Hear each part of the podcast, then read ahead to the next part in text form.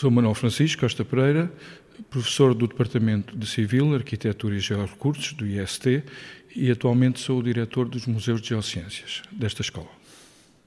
Professor, eh, estamos no Museu Décio Tadeu e estamos com convidados à nossa beira. Convidados que estão numa, numa espécie de tabuleiro e o que eu vejo que chama mais a atenção são conchas, mas não são só conchas. O que é que temos aqui mais? Ora, o que está neste tabuleiro, assim como noutros tabuleiros que temos aí, constitui um pequeno núcleo de arqueologia do Museu Décio Tadeu. Uh, neste tabuleiro em concreto temos aqui uma coleção muito especial, uh, com relevo aqui para a cidade de Lisboa, porque temos aqui vestígios pré-históricos, portanto, vestígios da ocupação humana, antigos na nossa região, com restos humanos, ossos, Uh, alguns materiais que serviram para a sua alimentação, para o seu trabalho, portanto, vários artefactos pré-históricos. E, por exemplo, aqui à nossa frente temos um, um lindíssimo machado de pedra que também foi descoberto uh, aqui na zona de Lisboa. Portanto, não temos só objetos relacionados com antigos cidadãos lisboetas, como temos cidadãos lisboetas aqui ao nosso lado em forma de ossadas? Em forma de ossadas, de várias partes do corpo, artefactos líticos, portanto, pedras polidas, facetadas, uh, pontas de sílex, uh, facas e este machado que acabei de falar. Então, vamos começar pelo cidadão e depois pelo que lhe estava ligado. Portanto, que ossadas humanas é que temos aqui, neste, neste tabuleiro? Em concreto, neste tabuleiro, temos ossadas que foram descobertas em Monsanto, região de Monsanto, e, portanto, são trabalhos de descoberta do professor Ernesto Flary, uhum. o primeiro professor de Geologia e Paleontologia desta escola, e, de facto, no âmbito da sua incursão pelo país todo, acabou por reunir desde as rochas mais antigas até uh, coleções arqueológicas que são consideradas as, as, mais recentes do nosso registro. Então, estes, estes achados aqui da região de, de Monsanto, eh, estamos a ver que tipo de partes de corpo, eh, o que é que, o que, é que temos aqui e, desde já, pergunto se estas ossadas foram encontradas daquela forma que se calhar imaginamos que são descobertas ossadas humanas, ou seja, o esqueleto estava, os esqueletos eventuais estavam de certa forma completos, estavam em bom estado em termos arqueológicos. De acordo com informações que tenho, eh, penso que este, este, esta coleção, estes achados que aqui estão, são relativamente raros no, no, aqui no Conselho de Lisboa precisamente devido à, qualidade da preservação. Uhum. Está, está, em curso um trabalho eh, a ser desenvolvido pelo Centro de Arqueologia de Lisboa e é de facto raro encontrar ossos com este tipo de preservação, apesar de Lisboa ter muitos vestígios pré-históricos. Agora, ossadas humanas não são assim tão comuns. Uhum. E estas, neste caso, devem ter sido descobertas em contexto de caverna, eh, que existiam várias aqui no, no Val de Alcântara e em Monsanto. Portanto, nesse contexto, eh, Ernesto Flary deve ter encontrado esta jazida. Curioso, nós, porque vemos a necessidade, eh, vemos a cidade tal como a vemos. É uma urbe, prédios, prédios altos, eh, uma densidade eh, arquitetónica e populacional muito densa, eh, muita gente, muito betão e não conseguimos imaginar grutas nesta região. Já não conseguimos, acho que é uma coisa visual. Portanto, havia muitas grutas nesta região? Havia muitas, uh, todas relacionadas com rochas calcárias, uhum. portanto, aquela formação que nós contactamos quase diariamente nos nossos edifícios e praticamente toda a Lisboa foi edificada no Liós, associada a, esses calcários do Cretácico, portanto, com mais de 65 milhões de anos, uh, há muitas grutas naturais. e elas desde sempre foram aproveitadas como abrigo e, e posso uh, dizer que até este século têm servido de habitação para algumas pessoas. A sério? Exatamente. Ainda existem? As grutas existem, penso que estão uh, relativamente referenciadas uh, uhum. nos serviços camarários e às vezes a necessidade uh, obriga a que as pessoas procurem esse abrigo. Ok, não tinha ideia, de facto. A que período é que estamos a referir-nos em termos destes achados? Eu não, não consigo precisar. Portanto, acho que aí precisamos de uma opinião mais avisada. Uhum. Portanto, uh, sei que é pré-história, de facto é uma área que nós não dominamos uh, aqui na nossa escola. Fazemos apenas arqueometria, ou seja, todos os estudos científicos que são necessários para caracterizar materiais, fazer datações, toda essa parte técnica científica, nós conseguimos fazer. O resto tem que ser em colaboração com as áreas de especialidade, como é o caso desta, desta colaboração com o Centro de Arqueologia de Lisboa, mas também, como a coleção não fica só por esta ocorrência, temos ocorrências de, de, outras zonas do país, inéditas, ou seja, nunca foram alvo de estudos muito, muito pormenorizados, acabamos de ter hoje em dia vários núcleos de arqueologia ou de antropologia a visitarem eh, os nossos museus para explorarem estas coleções que estavam praticamente virgens. Portanto, ainda carece de se perceber qual é o, o tempo que está envolvido uh, nestas ossadas e não só ossadas. Um, e achamos que vai ser possível saber? Penso que sim.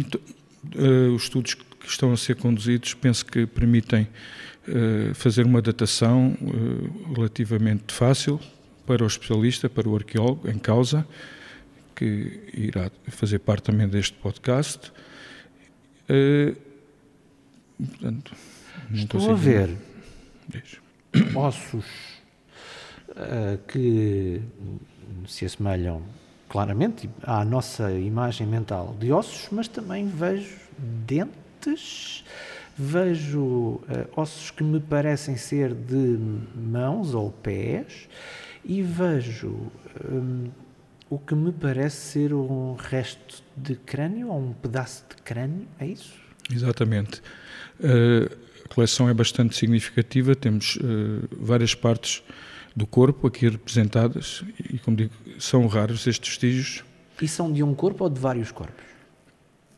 Uh, também, mais uma vez, não consigo responder com, uhum. com rigor, mas penso que são vários corpos, tal como acontece uh, noutras, noutras coleções que temos aqui. Às vezes são crianças, às vezes vê-se que são adultos, okay. uh, são animais. Portanto, tem, os ossos estavam mais ou menos misturados e temos estado a fazer uma classificação passo a passo de tudo o que aqui está. É impressionante porque é uma, é uma imagem relativamente familiar para todos nós é, é, é, a imagem dos dentes que estão ali naquela caixinha, aí é um pouquinho impressionante. Para além do que é relativo diretamente a seres humanos, o que é que temos também aqui relacionado que não é a ossada humana? Hábitos alimentares, Portanto, um aspecto que eu também ressaltava agora, porque de facto uh, é, temos as conchas, uh, geralmente são os vestígios mais evidentes devido ao facto de termos uma parte que é mineral, uh, muitas das outras obviamente desaparecem. O que é que as conchas nos dizem?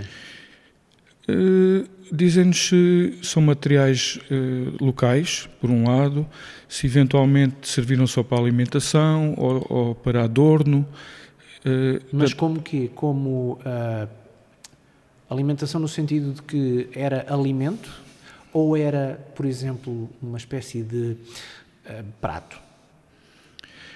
Eu penso que poderia ser multifunções nesta altura, porque temos aqui conchas muito grandes e, portanto, elas poderiam dar alimento, dar um alimento, porque são vieiras neste caso, mas também, obviamente, tal como hoje em dia, podiam ser utilizadas com outras funções, nomeadamente como um bom recipiente para beber água ou para outra coisa. Uhum. Portanto, não descuro essa possibilidade. Outros hábitos alimentares são possíveis de perceber com esta coleção? A parte dos animais que coexistem com as ossadas humanas podem dar pistas sobre, de facto, os animais de convívio ou, ou de, de, alimentação, nomeadamente canídeos, coisas deste, deste género. Uhum. Esta coleção em particular de Monsanto penso que predomina a parte humana. Uhum. Portanto, talvez o contexto de caverna e, e de, talvez a sepultura eh, torne isto um pouco mais humano. E aí chegamos aos instrumentos que depois ligavam um pouquinho isto tudo. Portanto, a, a atividade humana eh, e também a parte alimentar. Eh, que instrumentos é que temos aqui? Este, temos aqui, por exemplo, um, um machado que é espetacular, descoberto ali ao pé das Amoreiras. Eu vou, eu, eu vou descrever. Parece um pequeno menir. É, exatamente. Não é um machado tal como nós conseguimos pensar nele, não é uma lâmina curta e espalmada, é uma pedra alongada, quase com um palmo, aliás, com um palmo, um, quase cilíndrica e o que me parece mais com um machado é que uma das extremidades está mais ou menos afiada em V. Exatamente. Mas não é basicamente um machado tal como nós pensamos nele. Aliás, temos que apagar essa imagem para olhando para este machado e seria esta então a extremidade uh, afiada em V que seria para cortar. Para cortar. Serviria para cortar uh, madeira ou outras coisas ou madeira e outras coisas. A rocha utilizada é uma rocha aqui da região de Lisboa-Sintra. Uhum. É relativamente dura e, portanto, tem capacidade, eventualmente, para cortar madeira, portanto, ou coisas bastante rijas. Tem. eventualmente até, eu vou utilizar uma expressão feia, ou nos dias que correm, mas até para partir animais, por exemplo? Sim, Também sim. poderia ser, eh, servir para a parte alimentar? Podia, podia servir. Contudo, uh, só um arqueólogo especializado é que poderá dizer uhum. muitas vezes as peças que se encontram no, nos locais de sepultura se são decorativas, porque também há. Certo. Caso serve, as pedras são fracas e, e, de facto, a resistência mecânica não justificaria essa função certo, certo. que tem. Uh, portanto, neste caso, ela é bastante resistente e é um tipo de rocha que é muito procurado em toda a, em toda a pré-história. Mais instrumentos? Temos mais outro, outras coisas líticas de rocha uh, que não, tem, não são tão perfeitos. Uh, aspectos mais funcionais eh, de osso que poderiam ser usados para, para cozer, portanto, fazer de agulhas ou portanto, outras funções eh, também para. Cozer no sentido de costura? De costura, exatamente. Okay. Exato. O resto, a maior parte de facto são coisas humanas. E há o que destoa neste, neste tabuleiro, continuamos a chamar-lhe tabuleiro, uh, que é a, a, forma mais fácil de descrever, e há também o que destoa aqui é um molde. Este molde é de quê? É um molde de gesso e é uma técnica muito usada, agora talvez com, com outros materiais, em particular silicone, uhum. para de facto criar uh, o negativo e depois uh, reproduzir para expor ou, ou para outra função uh, em que se possa manipular melhor. Portanto, é apenas molde de gesso. Neste clássico. caso, este molde de gesso é de que, é de que elemento, é de que objeto? Uh, não está aqui. e penso que este não é da nossa coleção e, portanto, temos cá o molde, mas não temos a pedra equivalente a este molde. E a pedra serviria para quê? Portanto, uh, uh, fazendo, enchendo o molde, o que é que sai? Sai exatamente uma cópia da pedra que, que foi produzida. Portanto, o molde, porque o molde é oco por dentro, certo. portanto ele vai ser preenchido com novo, um novo material. E esta pedra, conseguimos perceber para que é que serviria? Uh, não, eu pessoalmente não consigo, uhum. porque é uma pedra que não está trabalhada totalmente, portanto uhum. seria uma pedra um precursor de, de um artefacto. Há pouquinho falámos nisso, quando nós pensamos em Lisboa, não pensamos em Lisboa muito para lá do que algumas imagens que temos de arquivo uh, que conseguimos saber. Uh, conseguimos uh, ver Lisboa até talvez aos anos 1900. Não muito antes disso. Antes disso, o que temos são pinturas do tempo de Marquês de Pombal e ainda antes disso temos a fase dos descobrimentos, de, da utilização do Rio Tejo para a saída das armadas e do tempo dos reis. Para trás disso, nós já não temos imagens visuais que nos ajudem a perceber como era Lisboa em tempos imemoriais. Mas Lisboa nunca, antes disto, não era cidade, era, era terreno totalmente livre, não era? Como é que seria Lisboa na pré-história? Eh, de facto, pronto, as colinas estariam cá. Eh, nós formos recuando no tempo, conseguimos reconstruir atualmente a cidade romana, eh, conseguimos identificar os núcleos fenícios e andando um bocadinho para trás, a malha, a malha da ocupação é sempre muito limitada. E, portanto, a função do local tendo as suas ribeiras, tendo, eh, nomeadamente, a, a toda a zona da Baixa, a zona da Avenida da Liberdade, todos esses sítios tinham ribeiras, eh, portanto, zonas muito propícias para a agricultura, para, para apanhar eh, o peixe, questões de defesa.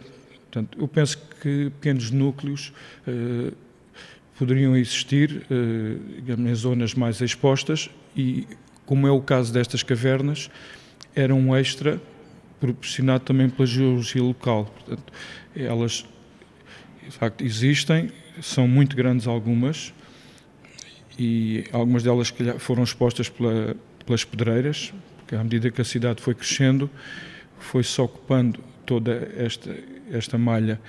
Eh, este, era um, um campo, era uma parte muito rural, praticamente eram só quintas, é uma zona muito fértil, e foi progressivamente uh, ocupada e hoje em dia temos um tapete urbano que vai até Sintra praticamente compacto.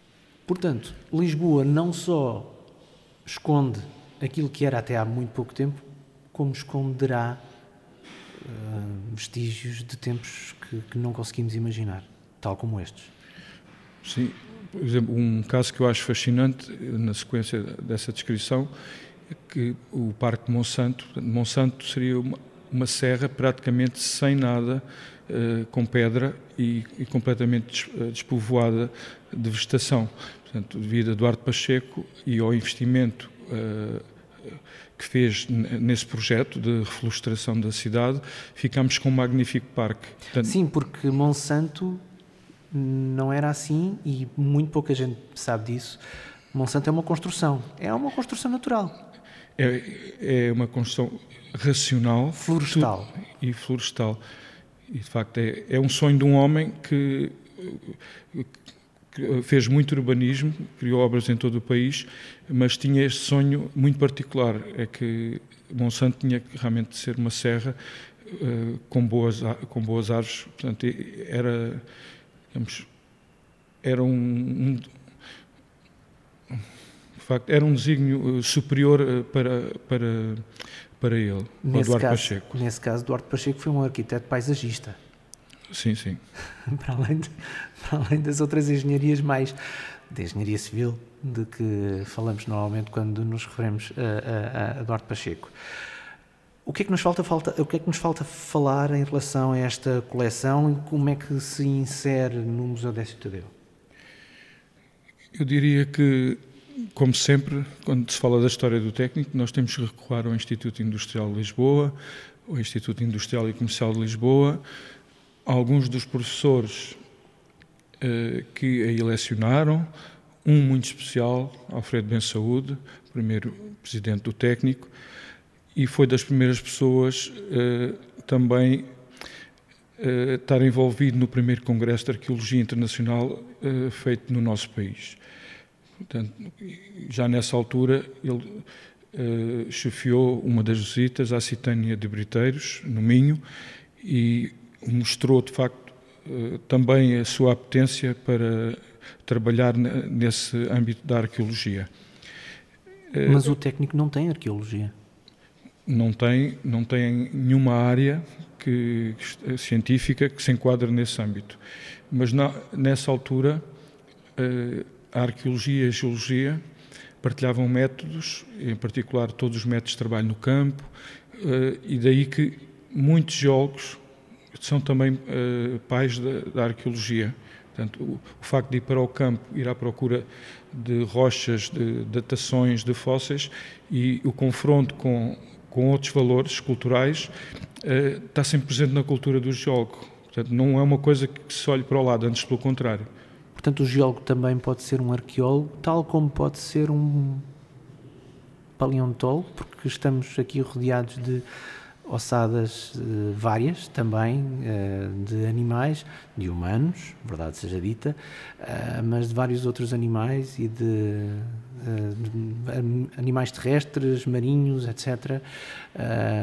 portanto, o geólogo também pode ser isso. O geólogo... Ou o trabalho do geólogo também pode ir por aí?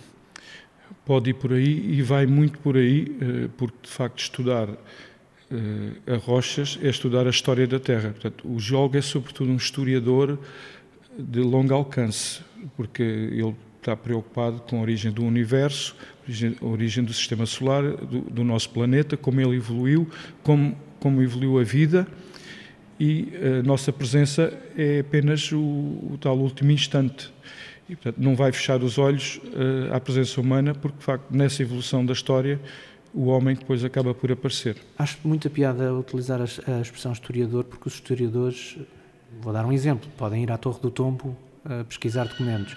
O geólogo, sendo um historiador, pode pesquisar documentos que ainda estão debaixo dos nossos pés, a qualquer momento, em qualquer século, muitos milhões de anos depois. O geólogo, para além de ter essas, essas páginas da história que estão escritas nas rochas, ele também tem que trabalhar com os historiadores, porque o homem, desde que tem registro, seja gráfico, seja oral, à medida que foi transmitido e ficou alguma evidência do conhecimento humano, uhum. as preocupações estão sempre lá. E, portanto, nós conseguimos saber uh, erupções vulcânicas antigas, desde o tempo dos gregos, dos romanos, porque elas estão noticiadas. Portanto, até, se calhar, alguns fenómenos que estão registados na Bíblia, muitos têm a ver com, com fenómenos naturais que depois foram, foram trabalhados e, ou não interpretados corretamente a determinada altura e chegam aos nossos dias. Esta coleção no Museu Décio Tadeu, o que é que nos ensina? Ele, este instante final, eh, a coleção explica a história do nosso território, o território nacional português, e começou uh, há muitos milhões de anos. Portanto, estamos a falar de rochas que às vezes pisamos todos os dias e utilizamos no nosso dia a dia, como são os mármores do Alentejo, que já foram calcários, já tiveram no fundo do oceano e atualmente utilizamos apenas como materiais uh, de rotina e que não, não fazemos ideia que tem uma história tão longa neste planeta. Esta em concreto uh, também nos dá prova de que o jogo, o mineiro, uh, está preocupado com, com, o homem, portanto, com o sistema, o sistema total. Uh, nós não fazemos isto de uma forma só por ser ciência. Na realidade, somos uma espécie humana, eh, uma espécie que tem, tem objetivos, tem inteligência, pode fazer coisas muito boas ou muito más, mas esta expressão quase todos os museus geológicos acabam por ter. Quase todos acabam na pré-história. Uhum. Fomos ao Museu Geológico, que é um museu por excelência, um museu da geologia portuguesa. Lá está uma das melhores coleções de arqueologia, eh, nomeadamente a parte pré-histórica. E, curiosamente, o primeiro trabalho que foi publicado sobre essa coleção do Museu Geológico foi eh, efetuado por Ernesto Fleury. Na década de 20, ele faz uma compilação de tudo o que havia uh, no Museu Geológico e penso que é a primeira publicação escrita onde ela, ela aparece. E, curiosamente, é neste contexto que a nossa coleção também surge. Uhum. Portanto, grande parte da, da, nossa coleção aparece no, no, final da década de 10 e início de 20 e vai até aos anos 30 e temos material fotográfico também onde está o Fleury que documenta uh, esse seu interesse pela arqueologia. Qual é o valor desta coleção neste museu?